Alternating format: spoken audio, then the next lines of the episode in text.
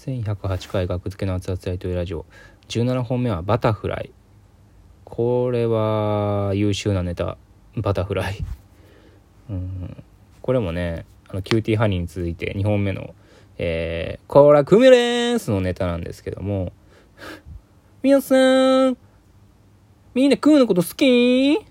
わー！みんな食うのこと好き？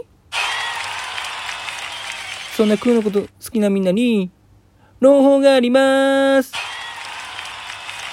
なんと今日、食う、二人います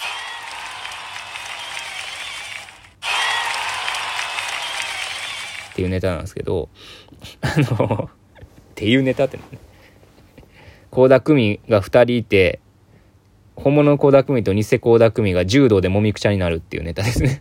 はい。どっちが本物の空間みんなったらすぐわかるよなっていうね。これはね、動画あったんすけどね、またこれもね、著作権の波に飲まれていってしまったんですよね。このネタはですね、なんかで放送されたかななんかね、アベマ TV が出来たての頃にね、なんか、アベマ TV のなんか、小さい版みたいな、があったんですよね。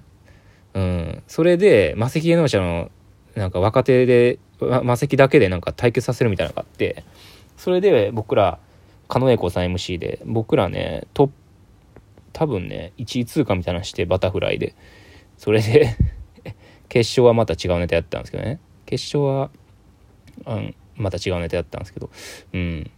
だから結構ね、優秀なんですけど、それ以外別にテレビ日の目上げたことないかな。